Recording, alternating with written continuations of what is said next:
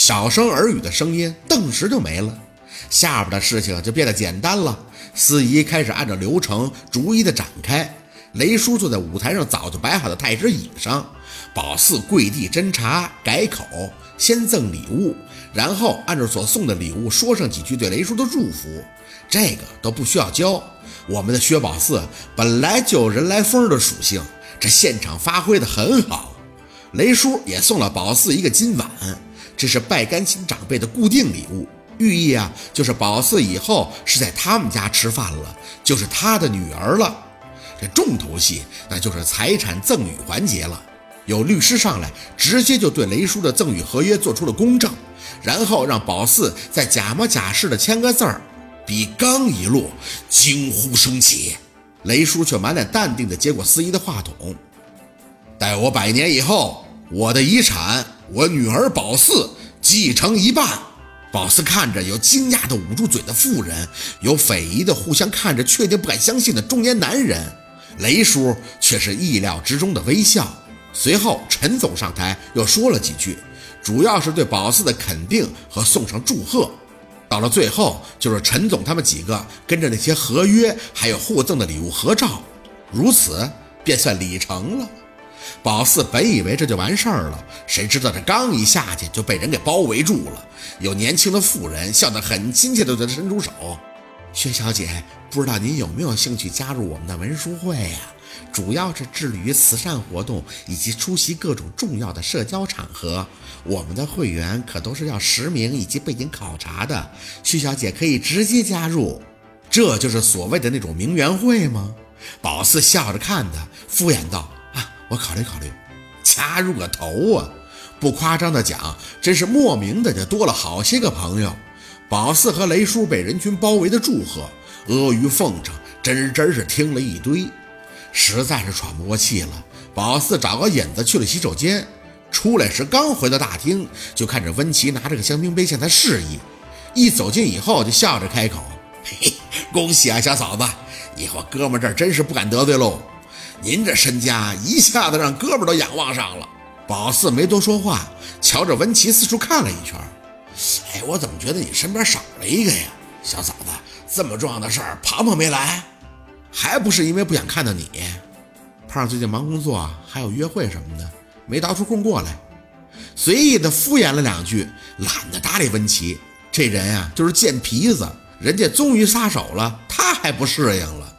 温琪还跟宝四聊着，就听着人群里传出一记硕朗的女声：“山哥，不好意思，来晚了，没看到人。”但这声却让宝四着实的肯定。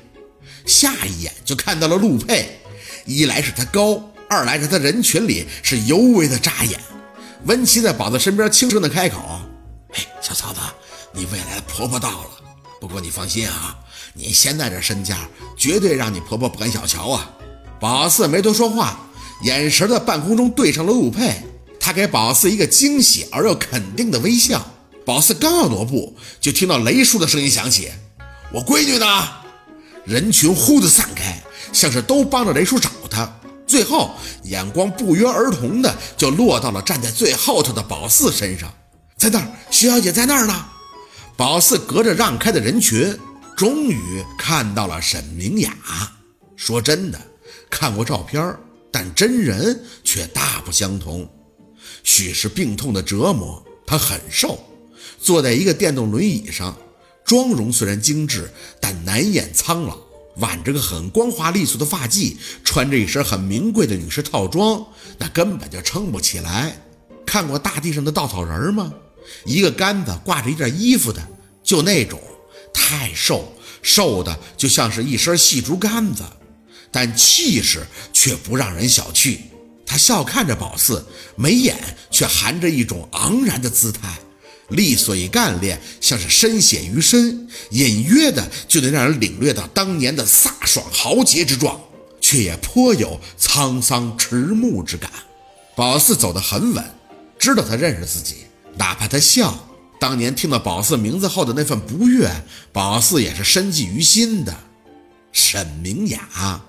初次见面，你我却是故人。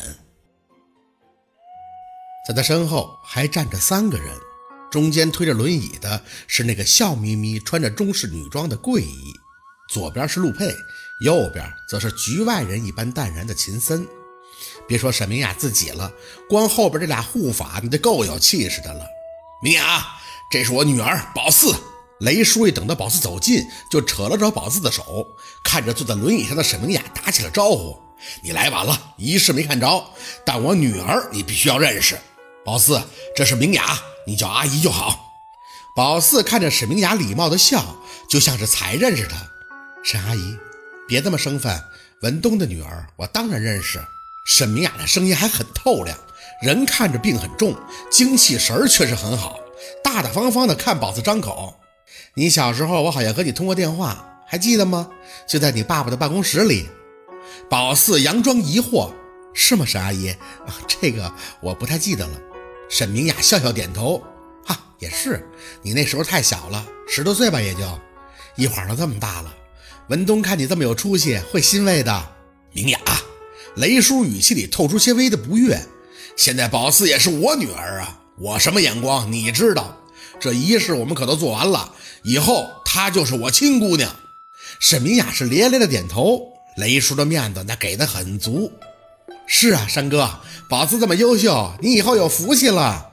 雷叔应着，哈哈哈，既然这样，你说宝四配你们家二小子怎么样？我看正好。没用什么呀，开口，这周围的人都很配合的应允。雷老，您这么一说，我看的确很般配嘛。是啊，沈董，这陆总要是娶了雷老的女儿，还是您最有福气呀。郎才女貌的话听了一堆，众人很是推波助澜。宝四的眼睛一直盯着满眼含笑的沈明雅，等到人声一停，他就笑着拉过雷叔的手，掌心轻轻的在雷叔的手背上拍了拍。山哥呀，这年头都变了，你还以为是父母之命媒妁之言的时候啊？现在得看年轻人自己了，他们的事儿得他们自己说了算，咱们这些老家伙胳膊伸不了那么长喽。宝四站着没动。暗想着，沈明雅果然不一般，人家不生硬的接茬，很开度的就把话题给岔过去了。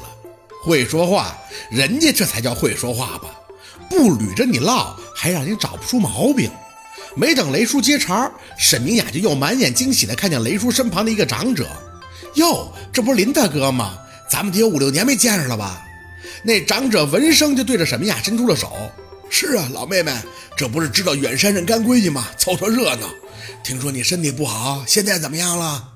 沈明雅笑得朗朗，手拍了拍电动轮椅的扶手。嗨，没事儿，就是医生啊不让运动。人老了，这零件啊就得休息。腿绝对是没毛病。你想打高尔夫啊，我还能陪你。不过你们要是再和山哥去踢球，我就只能当计分员了。笑声不断，那个被沈明雅称呼为林大哥的长者应着。哎，计什么分呀？年纪大了，一场下来都未必踢进一个。远山现在都开始踢后卫了，跑不动了。看看多厉害，就这么给宝四亮上了，还没给宝四什么局促感，情理之中的样子，没毛病。